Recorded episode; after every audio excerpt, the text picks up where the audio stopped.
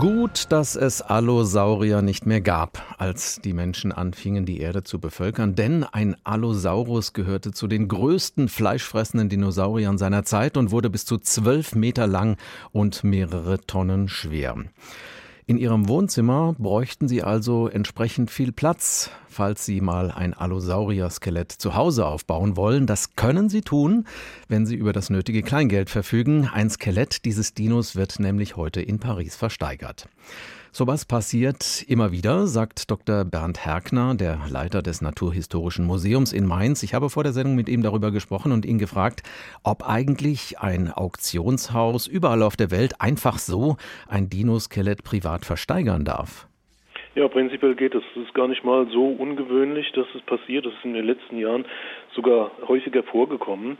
Ganz spektakulär waren da die Tyrannosaurus Rex Funde, die versteigert worden sind. Und solange die in Privatbesitz sind, können die Besitzer damit machen, was sie wollen. Insofern auch zur Versteigerung anbieten. Ein Allosaurus hat sich nur auf den Hinterbeinen fortbewegt und hatte relativ kurze Arme mit scharfen Krallen. Das hört sich so an, als wäre er mit dem Tyrannosaurus Rex verwandt. Ist das so? Ja, genau. Also Tyrannosaurus Rex ist deutlich jünger und auch noch größer. Also eher so am Ende der Kreidezeit, am Ende der Zeit der Dinosaurier, kurz bevor sie ausgestorben sind, waren die unterwegs. Und die Kinder wissen das alle, die haben zwei Finger nur an jeder Hand, während der Allosaurus drei Finger hat. Und so lassen die sich auch, wenn man so ein Skelett sieht, auch sehr leicht unterscheiden.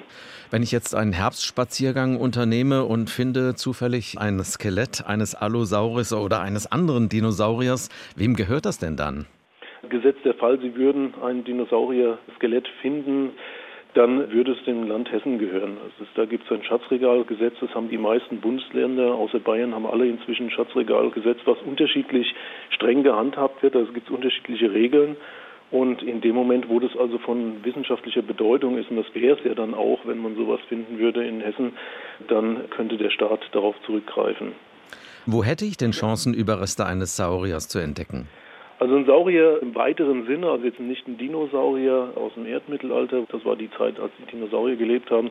Sie könnten in, in Nordhessen, in Korbach, da gibt es permische Fundstellen, da gibt es also auch Reste von Sauriern, also Urreptilien, die also mehr als 250 Millionen Jahre alt sind, also noch vor den Dinosauriern gelebt haben. Da könnte man prinzipiell so etwas finden, aber das würde auch dem Land Hessen gehören, wenn sie da was finden würden. Offenbar sind Dinos nicht nur begehrte Spielzeuge von Kindern, wenn es um echte Saurier geht, dann sind auch Hollywood-Stars gerne mit von der Partie. Brad Pitt soll einen Saurier haben, Leonardo DiCaprio auch. Wahrscheinlich braucht man auch deren Einkommen, um sich das leisten zu können. Billig sind diese Skelette nicht, oder?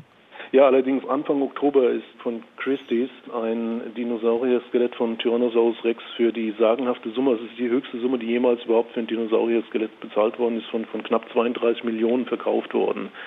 Also das gab es vorher nicht. Das war 1997 war es schon legendär, als dieser Tyrannosaurus Rex namens Sue versteigert wurde und 8 Millionen gebracht hat. Aber das ist natürlich kein Vergleich zu 32 Millionen. Also ich war selbst überrascht. Können denn Universitäten oder Museen bei so teuren Forderungen überhaupt mithalten? Ja, die Museen selbst eigentlich nicht. Also jetzt im Fall von Sue äh, von 1997 weiß ich, dass da bekannte amerikanische Firmen das Geld zusammengestellt haben um den für das Field Museum Chicago kaufen zu können. Insofern ist es dann auch in wissenschaftlicher Obhut und das ist eigentlich das, was wir, wir als Wissenschaftler wollen, dass die Skelette, also auch die Fossilien insgesamt der Wissenschaft zugänglich sind und nicht irgendwo in privater Hand verschwinden und nicht mehr zur Verfügung stehen. Was sagen Sie denn als Wissenschaftler dazu, wenn sich Privatleute ein Saurier-Skelett ins Wohnzimmer stellen? Naja, erstmal wundert mich, dass überhaupt jemand so ein Wohnzimmer hat, dass er sich einen Saurier reinstellen kann. Es ist etwas ungewöhnlich, weil bisher war es eher der Kunstmarkt, der da diese Käufer gezogen hat. Und man hat, glaube ich, eher ein Renommee, wenn man sich jetzt ein Van Gogh oder irgendetwas ins Wohnzimmer hängt, als jetzt ein Dinosaurier-Skelett. Also da ist der Neid der anderen vielleicht höher, wenn man ein Kunstwerk hat als ein Dinosaurier. Da muss man schon Dinosaurier-Fan sein. Das hat jetzt in letzter Zeit erstmal zugenommen. Und solange, sagen wir mal, das Material auch tatsächlich für die Wissenschaft zugänglich ist, kann uns das eigentlich fast egal sein. Ich sage nur fast egal sein. Ich bin eigentlich der Meinung, es ist besser, wenn es der Allgemeinheit gehört und nicht Einzelnen. Heute wird in Paris das 10 Meter lange Skelett eines Allosaurus versteigert. Der Schätzpreis liegt zwischen 1 und 1,2 Millionen Euro. Ein Schnäppchen also geradezu. Darüber habe ich vor der Sendung mit Dr. Bernd Herkner gesprochen. Er ist Leiter des Naturhistorischen Museums in Mainz.